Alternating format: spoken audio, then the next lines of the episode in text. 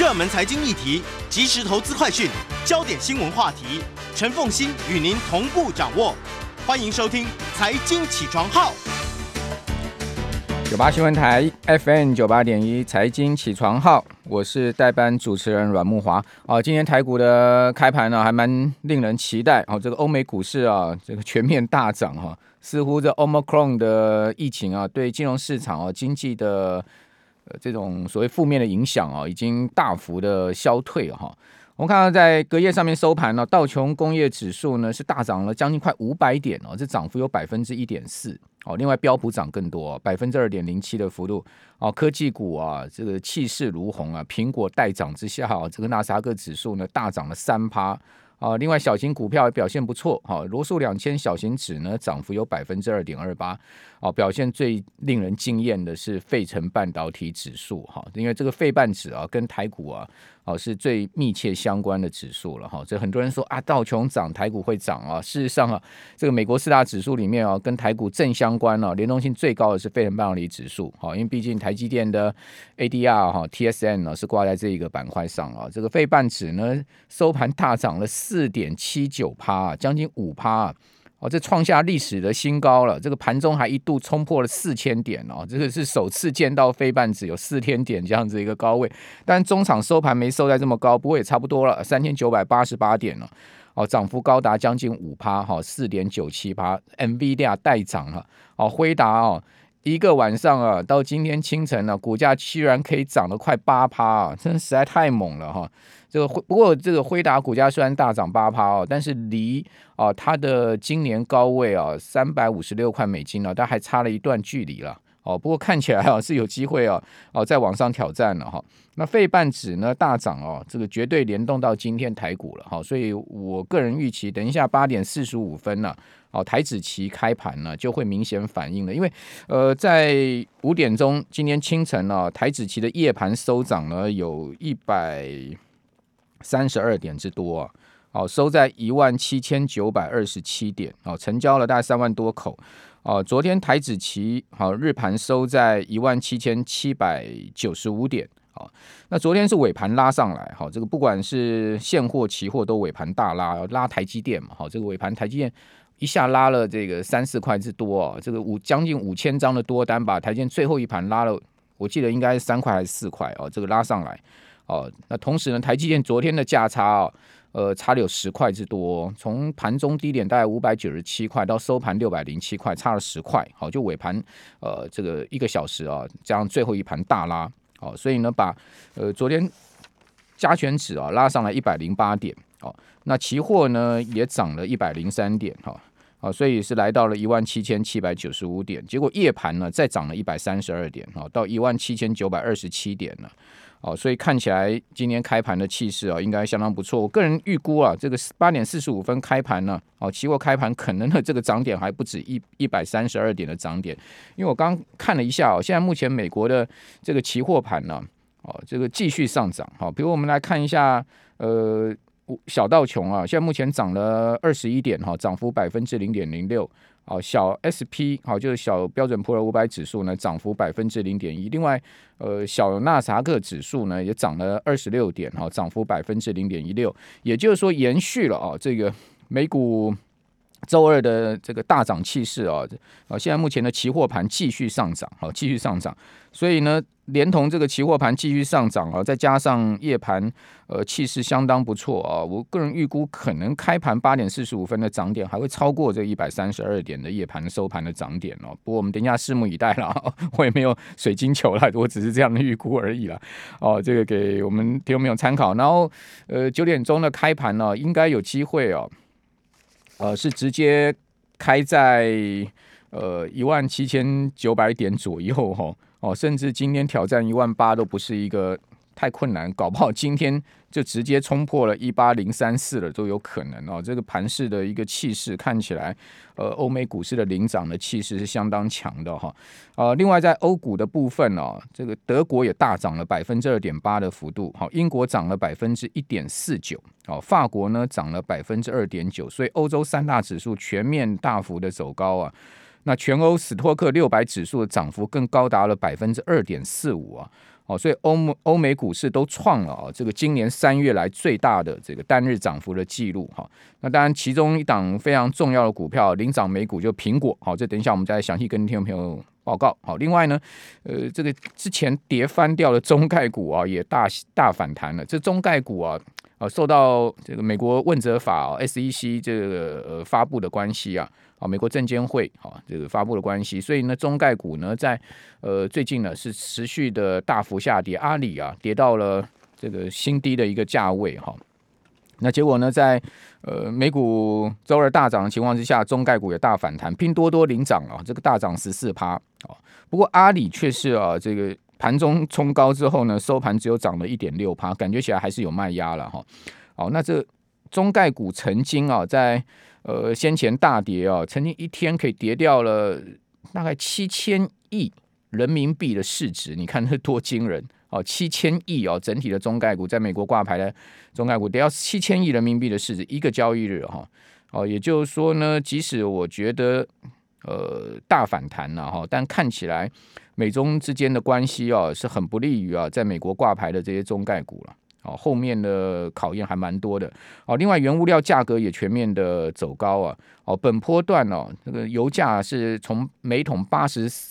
块钱美金之上的高位，比如我们讲说美油好，WTI 哦最高的时候，今年曾经来到过八十四块钱美金一桶。哦，结果一下子啊，受到这 Omicron 疫情，再加上啊这个呃白宫释出战备除油的二十年来第一次的这样的一个讯息啊。哦，这个联手夹击之下，哈，这个很明显，哈，美国就是要把油价打下来。这样情况之下呢，哦，曾经跌破过七十块钱美金，好，一度是我记得最低的时候，从每桶八四块钱美元的今年高点呢，跌到盘中的时候啊，跌到了六十二块美元，好，是跌幅相当大。哦，结果呢，在股市呃出现。呃，回稳的情况之下，好，这个疫情啊，对金融跟经济刺激啊，好消退的情况之下，好，这个油价也大幅的上升了。好，美油中场呢，在最新的交易日是升破呃七十三，好，中场站上了七十二块钱美金一桶了。好，布油呢，则是站上了七十五块钱美金一桶。好，那油价的大涨加上股市的大涨啊，呃，看起来这个整体不管原物料或是说股市都恢复了多方的行进步调了。好，那但是呢，呃，先前大涨的欧美国债啊，则是被市场给抛弃了。好，这个欧美国债的值利率呢，呃，也明显的在最新一个交易日走升。哦，那值利率走升，我们都知道是代表价格下跌了哈。那现在市场关注的焦点啊，在下周，哦，这个联准会跟 ECB 哦，就欧洲央行的会议啊。那最新我看到的说法是这样哦，这个瑞银啊，估计啊。哦，联准会的 Q E 啊，哦，现在目前正在进行 Q E taper 哦，已经宣布从今年十一月开始哦，进行 Q E 的缩缩减啊，就呃减少买债，好，一般叫 Q E taper，哦，这个 Q E 呢，明年三月就会结束。之前如果按照联准会宣布啊，每个月减债。呃，一百五十亿美金，好，就减少买一百五十亿美，金现在是一千两百亿美元的一个月的规模嘛。好，如果说呢，减少一百五十亿美金，照这个呃 tempo 的话，是到明年六月结束 Q E。好，现在目前看起来有机会啊，会在明年三月就结束 Q E，也就是说啊，每个月可能会 double，好，减少买债到三百亿美金了哈。那至于说后续的所谓。联准会的三部曲，好，就是结束 Q E 缩表跟升息这三部曲呢，哦，瑞银估计是明年六月会缩表，哦，开始缩减联准会的资产负债表，然后九月的时候会开始升息，好，所以把市场原先预估啊，就六月就要升息的步调再延后一季了。我觉得瑞银这个估计啊，呃，蛮贴近联准会的可能的行动方案哦。哦，因为联准会向来哈不会呃这么激进哈，如市场真正预测说啊，这个六月升息，它就六月升息，它通常都会比较慢一点啊。讲白话一点呢，联准会心里面这些决策官员能尽量拖就尽量拖吧，能晚升息就叫晚升息吧，干嘛要早升息啊？只要通货膨胀的问题可以压下来，哦，不至于出现恶性通膨的话，哦，最好是不要升息。全世界各国政府债务这么严重哦，谁要升息拿石头砸自己的脚是吧？哦，所以从这个角度来看哦，这个九月升息的可能性是不小。哦，另外高盛啊，还有也是这样预估了。好，就美国联准会大概九月升息，六月缩表。好，大概是 tempo 是这样子。好，如果是这样子一个 tempo 的话，三月结束 Q E，我觉得如果市场已经 price in 的话，哦，比较有可能会在明年呢，大概第二季的初的时候啊，反映一下啊，即将要出现的升息行动，甚或就是第二季，呃四五月反映一下啊，这个结束呃 Q 一呃结束 Q 一以及呢开始缩表，好，大概三月四月反映一下哈，然后之后如果看经济状况不错，哦，这个股市仍然多方行进的几率会是比较大的哈，那另外。欧洲央行明年三月啊，也传出来可能会结束啊，这个因为疫情，呃是呃推动的所谓紧急购债计划，好，这个规模相当的庞大哦，高达一点八五兆欧元呢，好，所以这样的情况看来看来哦，就进入到所谓后疫时代啊，这个疫情对人类的经济跟金融市场的影响啊，渐渐的消退，好，那这个后疫时代呢，哦，会出现不同的。不同的格局了哦。如果以央行的政策来讲，货币政策上面持续收紧是必然的哦。只不过就我刚跟我们听众朋友报告，我个人的看法是因为全世界啊，呃，这个债务的问题是尾大不掉，而且不可能回去的一个问题啊。所以说呢，全世界各国的央行也好啦，哈，看在这个股市的份上也好看在国家财政的份上也好，你说怎么升息嘛？哦，升息基本上我不认为是一个真的议题了。哦，除非说真的是通膨爆表，爆表到不行，然后恶性通膨、通货膨胀形成呃经年累月的状况，不然的话，呃，这个升息其实是讲白话一点，百害而而无一利了。这个对谁有好处呢？好，比如说我们讲台湾好了，好，这个房贷，呃，你你觉得升上去你会好过日子吗？好，现在目前的房贷余额八兆多台币耶。哦，央行只要升一个百分点的利息，就代表一年所有房贷户要多缴八百多亿的利息给银行了。哦，你看看这个会不会排挤到民间的消费？哦，这个家庭的支出一定会。好，所以说不管从任何角度来看，升息总不是一个呃。一个什什么好事情啊？对大多数的人来讲，除非你今天放很多定存，那我就没办法了啊！在这个严重负利率的环境之下，再放定存呢，实在也不是一个好办法了。哦，美国现在目前的呃，不管十年期国债跟三十年期国债的殖利率，你去算这个 CPI 的话，都是负利率，哦，都是实质负利率，而且呢，都是严重负利率。以三十年期国债殖利率算 CPI 六点二来算，哦，三十年期国债殖利率现在目前还不到两趴的利率。哦，这个负利率达到四趴以上，这是一九八零年代美国最严重的。好，如果以三十年期国债的实质利率来看的话，是最严重的一个负利率。你想看这钱怎么可能放在放得住在现金上面？好，它是势必要往这个股市跟呃或是房市去流动。好，那 Omicron 现在目前最新的消息啊，从这个福奇博士啊，就美国的防疫专家福奇首席的防疫专家来看的话，他认为说危险性已经降低了哈。那另外也有好消息传出来，这格兰克史克啊，他旗下的抗体疗法啊，呃，传出来说对 Omicron 的突变病毒啊，全部都有效。哦，不过呢，现在目前美国十九州好都有。Omicron 的病例了哈，都有确诊的案例，而且每日啊新增的确诊数啊高达十万例哦，所以疫情仍然还是困扰美国了哦。但是基本上 Omicron 之前我也在节目有讲到，它其实都大部分是轻症哦，那比较明显的感染是年轻族群，甚至是五岁以下的幼童哦。所以说对于说呃重症啊哈，或者是说死亡率啊好，或者说加重医疗负担的情况看起来还好哦。那再加上呢，其实全世界各国普遍都已经开始在施打疫苗，甚至有这个所谓的呃新冠的药物嘛，好，所以疫情的影响哦，我个人觉得应该不至于说呃会造成非常大的影响，然后多大的这个呃冲击了，好，这个 omicron 看起来应该渐渐消退，那渐渐消退之后呢，股市跟经济的主轴又会回到通膨哦，跟所谓的和。货币政策的这个缩减的上面，好，包括像我们刚刚讲的，呃加速 Q E taper 啦，好，甚或呃后面的缩表啊，乃至于升息这些议题，这个主轴又回去了，哈，那那回去到经济增长，好，回去到这个企业获利这种主轴上面去了。好，那美国科技股啊，先前跌得很凶啊，但在最新一个交易已经收复十一月二十四号感恩节前一天全部的跌势了，哈，啊，这个主要上涨股票我们刚刚讲了苹果，哈，这个苹果。可以涨了三点五趴啊！苹果股价已经创下了这个历史新高哦，这个跟我们刚刚讲这个费城半导体指数创新高是同样的哈。这个不同的板块了哈。这个苹果呢，并没挂在费半指里面，苹果是挂在道琼指、纳纳指跟这个标普指上面。好，但是呢，苹果的股价呢？同样跟费半呢是创历史新高了，好，这个苹果一涨涨了三点五趴，好，大摩啊摩根斯丹利调高苹果的目标价，好，从一百六十四块调到两百块美金之高了，好，好，那苹果传出来啊，要求它的供应链啊加快 iPhone 的生产哦，好，这是日经传出来的消息啊。他说呢，这个今年十一月到明年一月哦，这个苹果已经通知供应商了，好要加快 iPhone 生产。这跟先前彭博社的报道正好相反。哦，彭博社的报道是说，苹果啊觉得呃 iPhone 十三的销售疲弱，好，所以说呢要求供应商减少一千万只，哦，从九千万只的量呢减到八千万只，哦，那现在目前看起来事事情又好像颠倒过来了，说要加快生产 iPhone 了。好，那减少一千万只啊，其中另外一个原因，除了销售疲弱以外，哈，还有就是十月，呃，整体来讲，这个晶片的供应量供供不上哦，所以说呢，在晶片供不上的情况之下，要做一些这个整体呃销售目标的缩减。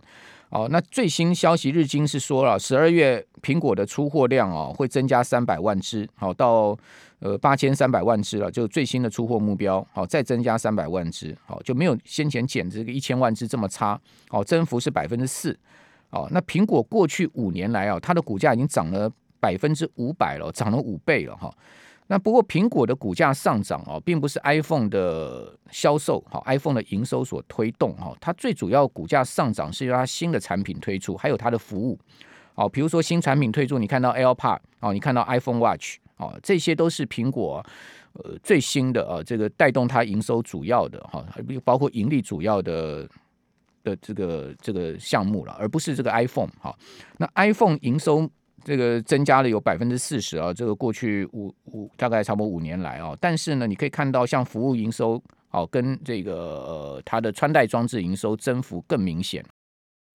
九八新闻台 FM 九八点一财经起床号，我是阮木华。我们现场直播，我们请到了证券分析师翁伟杰来到我们节目现场啊，一起帮我们来看一下这个最新的全球市场啊，还有包括台股的情况啊。伟杰你好，木华哥早，大家早。好，那我们看到今天各报的消息啊，这个工商跟经济无一致的啊，这个是以十一月出口为。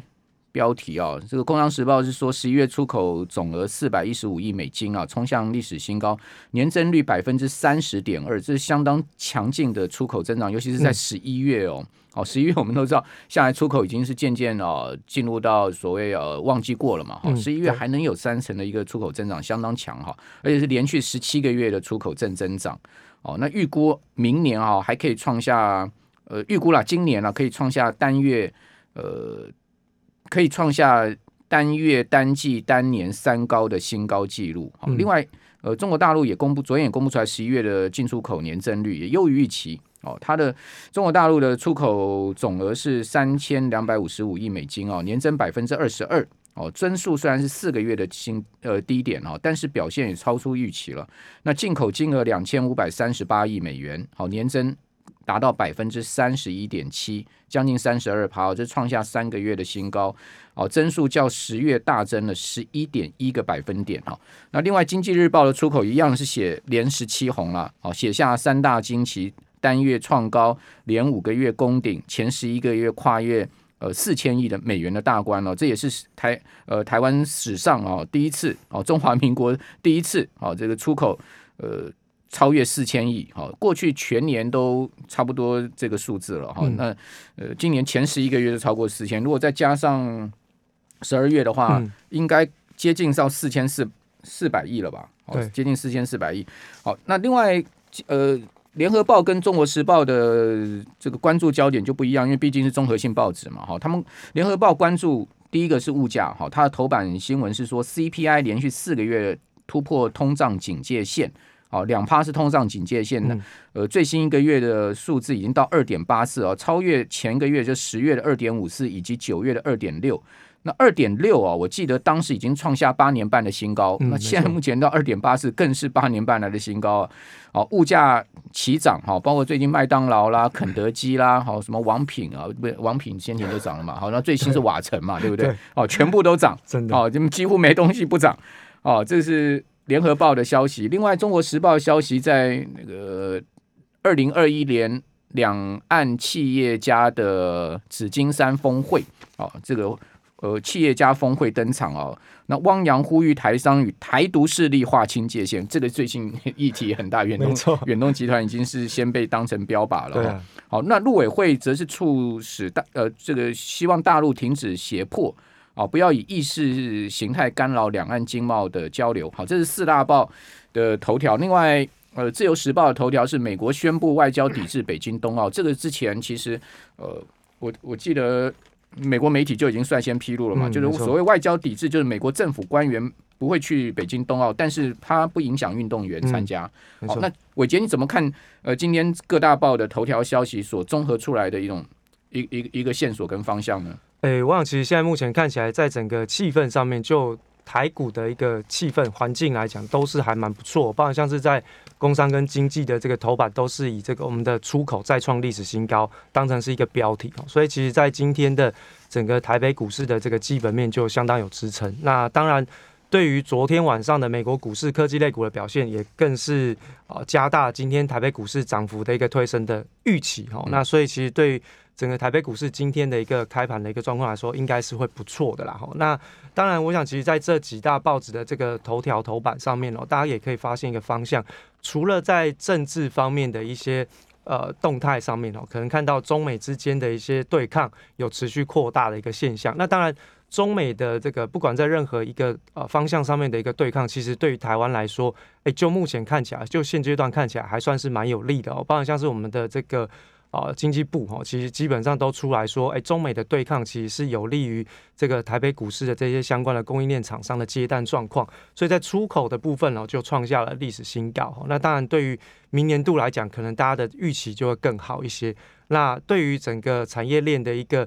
重组来讲，我想其实对于未来两三年来说，吼，现在目前看起来。疫情的不确定性跟这个所谓的塞港的问题还没有解决的同时，其实有很多的供应链，包括像是我们看到最近的这个半导体，其实都进入到了一个产业重组的过程。那包含在美国设厂的台积电，或者是现在目前 SK 哈也说。要到这个美国去设厂，所以你可以看到，从半导体的这些相关的产业链重组的状况，其实非常非常的明显。因此呢，对于国内的这些厂商来说，也许在这两年当中，会因为产业链的重组还没有确定，然后会有一些转单的效应。但一旦产业链重组之后，可能它的状况就会啊开始出现一些变化哦。因此，在台北股市的这些半导体产业当中，可能在未来两三年之后，大家特别关注一下他们的一个动态。那当然，对于台北股市今天的这个技术面来讲，我们还是跟大家做观察，就是说，从现在目前台北股市哈，昨天的一点之后拉的那个一百零八点哦，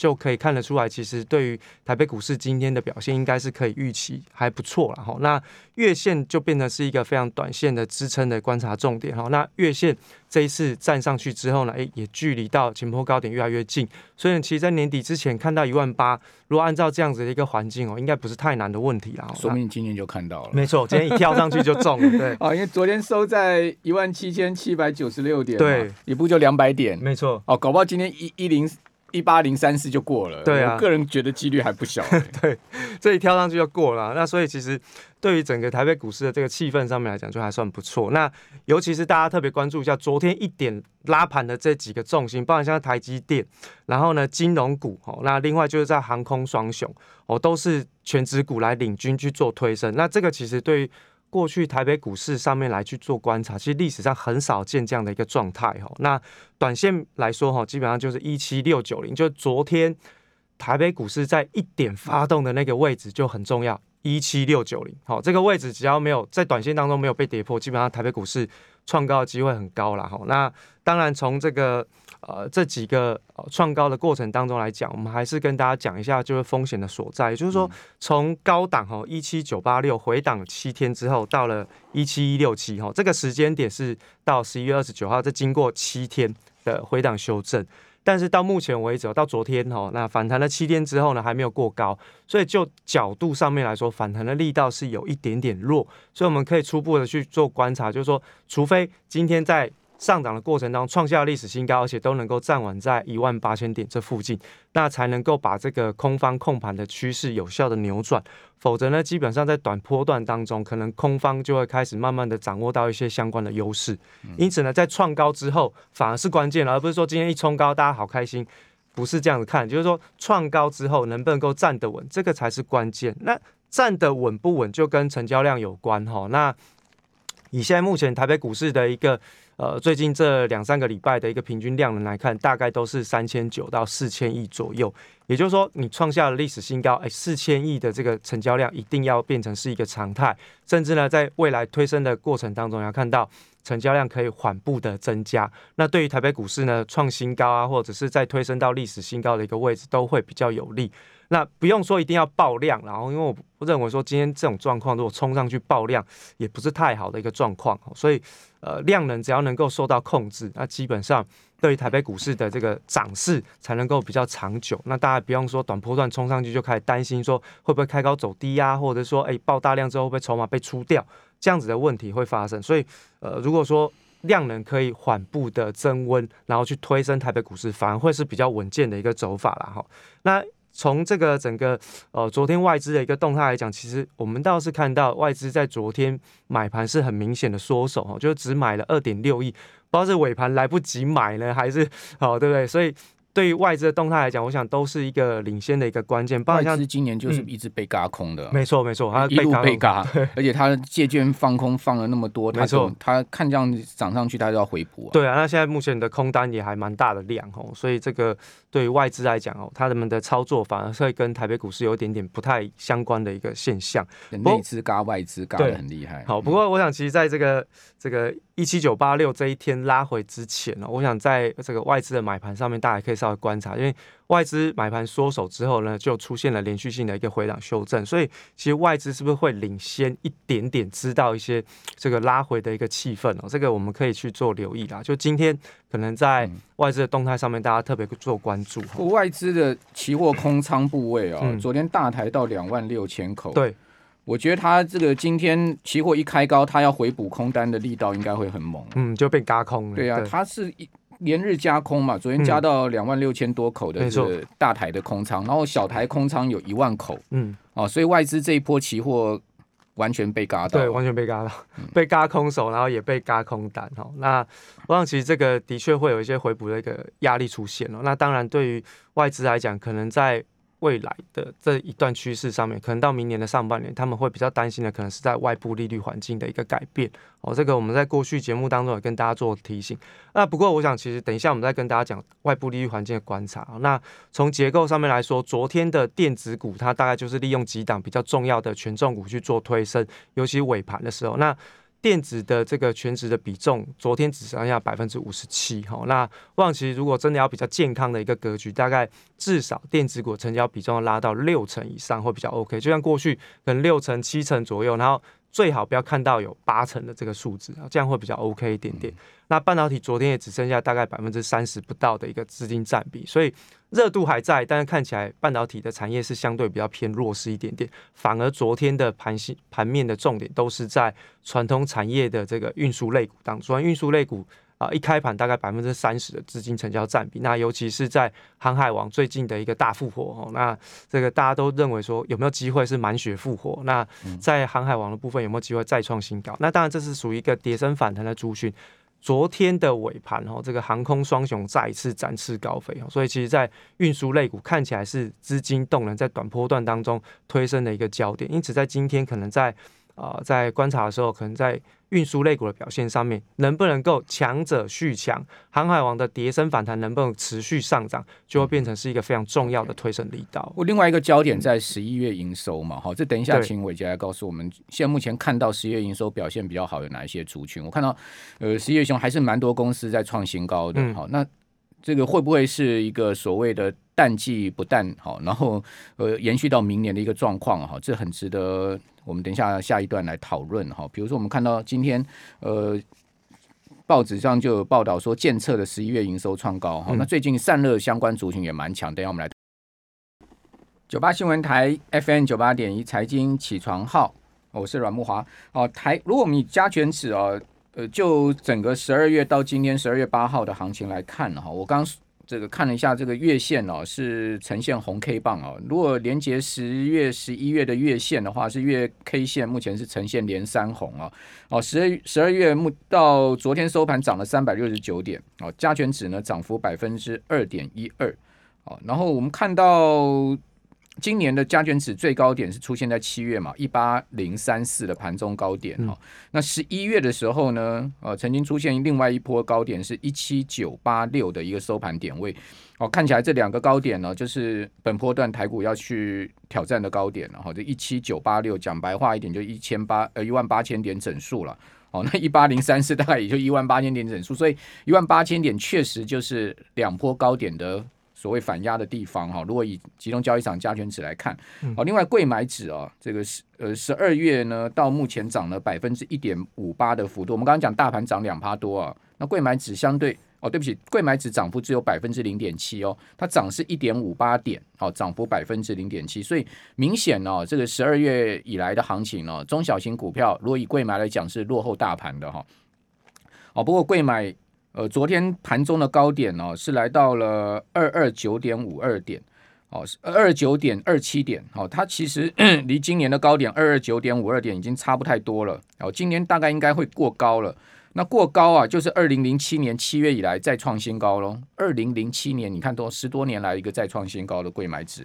哦，那伟杰这个贵买看起来，呃，虽然说。比大盘稍微整体十二月的行情稍微差一点哈，但是呢，它其实角度上面跟幅度上面，其实表现的是相当强势了。没有错，我想其实，在贵买指数的部分，大家会比较喜欢去找中小型类股，最主要原因是因为它很容易就资金点火就活蹦乱跳哦。那当然也会影响到这个贵买的一个指数的表现状况。那不过，我想其实最近贵买指数看起来好像跟行情没有什么太大的联动性的原因。好，昨天我们看到很多的。高价的 IC 设计股哈重挫哈，那大概跌三到五个百分点，那有的呢甚至已经跌破月线或者是跌破季线哦，所以这个都会影响到 OTC 指数的一个现象。所以现在哦，如果你去观察一下，就是 OTC 指数的一个表现，可能有一点点会失真，因为有几档特定的这个高价股或者是权重股在拉回的时候，反而会展现不出中小型类股的那种全部的一个风貌哦。那回过头来，我们看到昨天的整个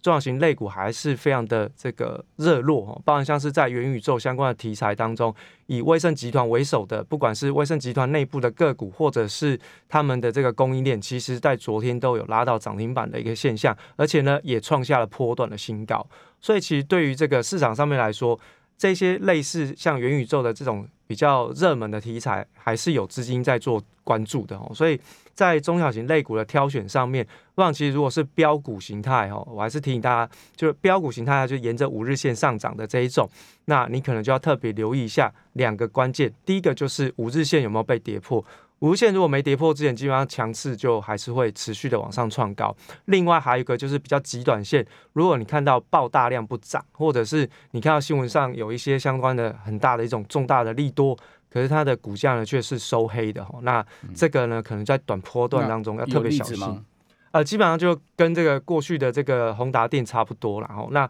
宏达电我记得反弹到高点这附近的时候呢，啊，那就开始有一些呃元宇宙的加持，或者是有元宇宙一些相关的周边题材，就不是在威盛集团里面，它可能就反映到类似像是在晶片啊，或者是说一些这个制造的部分哦。那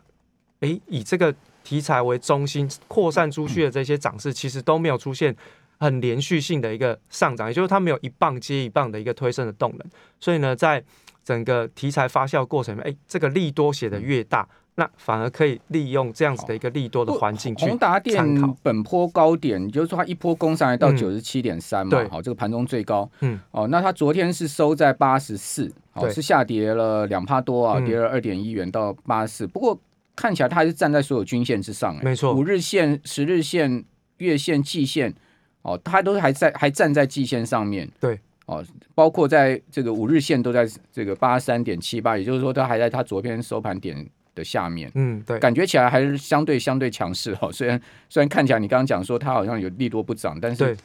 事实上看起来好像它的这个线型架构上面并没有非常弱啊。没有错哈，所以这个其实，在短波段当中哈，我们还是要先跟大家讲，因为过去我们的惯性就是跟大家讲利多不涨哈，不见得说利多不涨它一定会去崩，一定会崩盘修正，不一定，它会有两种修正的一个方式，第一个利用时间，第二个利用空间。那空间的修正会比较容易，像是类似像筹码松动之后，它就会展出现空间的修正，机会比较大。但如果它是属于时间的修正，那它就会守在，比如说守在五日线以上，震荡几天之后再创高，或者是守在我们刚刚特别提到大量低点以上去进行时间的整理，整理完量缩整理完之后，它就再攻一波，或利用一些市场上的一些题材或者是消息面的这个推升哦，再去哦攻击哦，所以这个是呃可以提供给大家，不是只有宏达电这样观察，只要所有的哦这个。标股基本上都可以这样做。那十一月营收怎么观察？我看到现在目前像建策啊、像散热还有稳茂，十一月营收也创历史新高嘛。对啊，那旺宏十一月跟前十一月营收同创了同期新高。对，哦，金居深茂十一月营收创高，联强十一月营收创历史新高，首次呃十一月营收是历史上第一次有月营收突破四百亿大关。没错，所以说这整体来讲，十一月营收你的观察呢？好，十一月份营收出来之后，我们还就利用刚刚的逻辑再跟大家讲，就是因为现在目前哈，在所有的这个市场上面呢，这个大概可以预期，因为刚刚我们看到两大报头版头都是十一月份营收出口创新高，所以你可以预期到年底之前应该都是这样的状况。那股价有没有反在过去的这一段时间还没有公布营收之前就已经先反应？那今天这个利多见报之后，会不会出现股价利多不涨，甚至呢在开高之后有出现收黑？爆大量的状况，哎，这个就是今天在针对这一些散热主权，然后是联强这些个股，哎，大家可以留意的地方。如果说手上有这些个股的投资朋友，反而是利用营收公布的时候来测试一下，它到底接下来市场上针对于它的未来还有没有机会的一个非常重要的时间点。如果说它是有有未来，那基本上利用市场上的一个价格的定价机制来说，哎。它就会再一次的出现，利用这个利多往上推升之后，哎，继续往上再攻下一波。哦，那如果没有，那当然就短波段可能要进入整理或休息。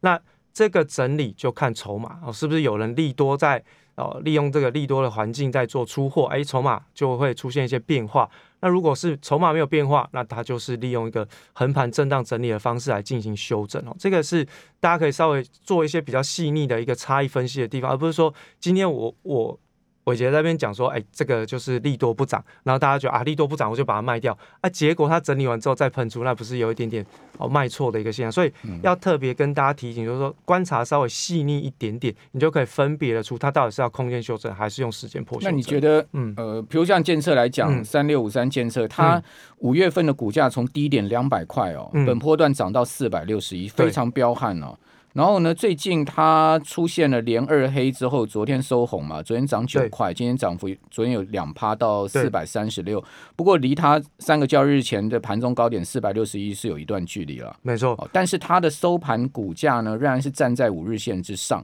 哦，你觉得建设有机会去挑战四六一的高位吗？我觉得五日线没跌破，基本上都是有机会的。另外就是说，如果说波段要真的能够去观察它的强弱分分水岭，大概就是在十一月三号这个高点，因为在十二月初的时候，它是已经突破十一月初的这个高点，好，十一月三号这个高点，那也就是说波段有没有确定它会转弱？十一月三号高点不能跌破。另外一个，如果它短波段会再创高，五日线守得住很重要，尤其是今天十一月份营收公布出来之后，它的反应就会变成是一个关键了。好，那你呃最啊，我们最后还一分钟时间呢，你你比较看好的族群有哪一些？好，我现在认为哈，基本上我们还是会找比较偏叠升，尤其是我们过去在节目上跟大家讲大力光哦，大力光现在目前就是走自己的路。那现在目前它的整个不管是股价净值比或者是本益比，都还是被市场上低估的一个现象。那只要它能够在十月十二号的这个低点没有跌破，基本上它就是震荡打底的过程。那从这个月季线的一个角度来上来看呢，